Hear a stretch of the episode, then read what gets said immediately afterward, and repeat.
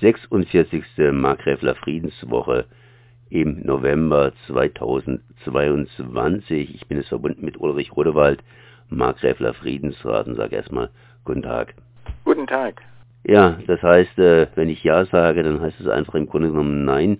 Wir wissen alle, Ukraine-Krieg, das ist ein alles überschattendes Thema, das überall hineingreift, aber in Mülheim selbst, da gibt es natürlich auch die deutsch-französische Brigade etc. etc. und schon zum 46. Mal die Markgräfler Friedenswoche. Was macht ihr im November? Wir sind natürlich wie viele Menschen in unserem Land betroffen von dem Krieg in der Ukraine. Wir sind nicht nur moralisch betroffen, wir sind ja auch materiell betroffen. Wir vom Friedensrat wenden uns gegen den Krieg in der Ukraine genauso wie wir uns gegen jeden anderen Krieg in der Welt wenden. Und wir haben schon 2014 äh, nach der Krim-Krise und äh, der Annexion der Krim durch Russland aufmerksam darauf gemacht, dass in der Ukraine ein Konflikt brodelt, den es gilt zu lösen. Es sind Jahre darüber vergangen, ohne dass die politisch Verantwortlichen sich in der Lage gezeigt haben, diesen Konflikt diplomatisch zu lösen. Wahrscheinlich auch, weil äh, der Wille dazu nicht vorhanden war. Jetzt stehen wir vor diesem Debakel. Die Hunde des Krieges sind von der Kette gelassen. Der Krieg tobt. Menschen sterben. Äh, und wir erleben bei uns in Deutschland einen neuen Bellizismus. Ein Bellizismus, das heißt, äh, Menschen auch und gerade Politiker äh, setzen sich für kriegerische Lösungen ein, befeuern diesen Krieg.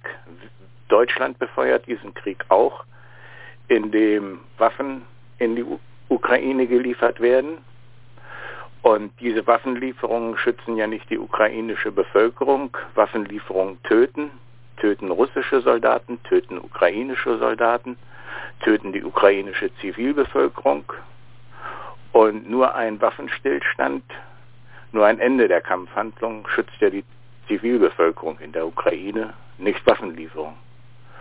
Und das habe ich gesagt mit den Worten von Harald Kujat, ehemaliger Generalinspekteur der Bundeswehr. Und es ist schon bezeichnend, dass der eine oder andere General im Ruhestand sachlicher mit diesem Konflikt umgeht, als die aufgeheizten Äußerungen bundesdeutscher, gerade auch grüner Politiker. Wir haben zu Beginn der Friedenswochen eine Veranstaltung vom DGB Markgräfler Land. Äh, da wird zugegen sein Frank Bsirske. Bsirske war Vorsitzender von Verdi, ist heute Mitglied des Bundestages für die Grünen und er wird sprechen zur alternativen deutschen Politik in der sogenannten Zeitenwende. Bsirske ist einer der wenigen aus der Fraktion der Grünen im Bundestag, die gegen das Aufrüstungspaket der Bundesregierung gestimmt haben. Da sind wir gespannt, was er vortragen wird.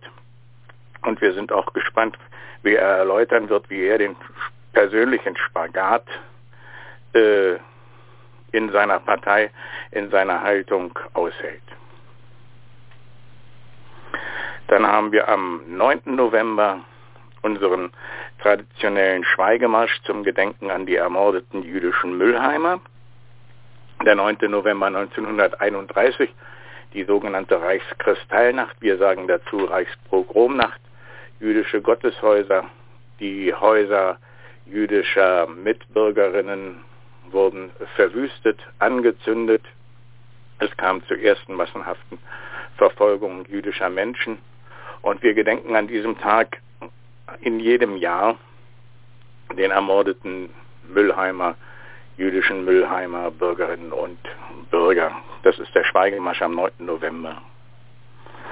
Dann haben wir den Volkstrauertag, Volkstrauertag in Müllheim. Müllheim als Stationierungsort des Stabes der deutsch-französischen Brigade. In Müllheim wird dieser Tag immer mehr militaristisch ausgestaltet. Es spricht äh, inzwischen seit Jahren immer wieder der Kommandeur der deutsch-französischen Brigade und stellt äh, diesen militärischen Großverband als eine Friedensinitiative dar, die dieser Verband natürlich nicht ist. Wir setzen uns ein für einen Volkstrauertag, äh, der seinem Namen gerecht wird, nämlich den Opfern von Krieg und Gewalt zu gedenken und diesen Opfern keine neuen hinzuzufügen und auch keine neuen zu rechtfertigen. Deshalb werden wir an diesem Tag wieder mit einer eigenen Veranstaltung auf dem alten Friedhof in Müllheim zugegen sein. Und am selben Tag gedenken wir Julian Garlewitsch, der in diesem Jahr vor 80 Jahren hingerichtet wurde von den Nazis, weil er eine deutsche Frau liebte. Und um aufmerksam zu machen, was in Deutschland passiert, äh, werden wir am 16. November und am 23. November vor der Kaserne der deutsch-französischen Brigade sein, um unseren Protest gegen Aufrüstung und Krieg in die Öffentlichkeit zu tragen. Und abgeschlossen werden die Friedenswochen mit einer Veranstaltung, die allerdings in Freiburg stattfindet, in der Hebelschule. Es wird eine Veranstaltung sein mit Andreas Zumach, bekannt als friedenspolitisch engagierter Journalist seit Jahrzehnten, der trotz Ukraine-Krieg sich einsetzt für eine ökologische, militärfreie, sozial und global gerechtete Zeitenwende. Das sind die Veranstaltungen der 46. Markgräfler Friedenswochen. Ähm, wenn auch in der veröffentlichten Meinung der Anschein erweckt wird, es gäbe eine große Zustimmung zu dem, was aufrüstungspolitisch in Deutschland läuft, äh, so zeigen Umfragen jedoch, dass nach wie vor eine Mehrheit der deutschen Bevölkerung sich einsetzt für diplomatische Lösungen und davon abrät, sich auf militärische Abenteuer einzulassen. Wir hoffen auf eine gute Beteiligung an unseren äh, Veranstaltungen und sehen sie als einen Beitrag dazu, sich für eine friedliche Welt zu engagieren. Jetzt gibt es in Deutschland Ukrainer, die hierher geflüchtet sind. Es gibt auch Russen, die hier leben oder unter Umständen auch hierher geflüchtet sind. Treten irgendwelche Gruppen von denen bei euch auf?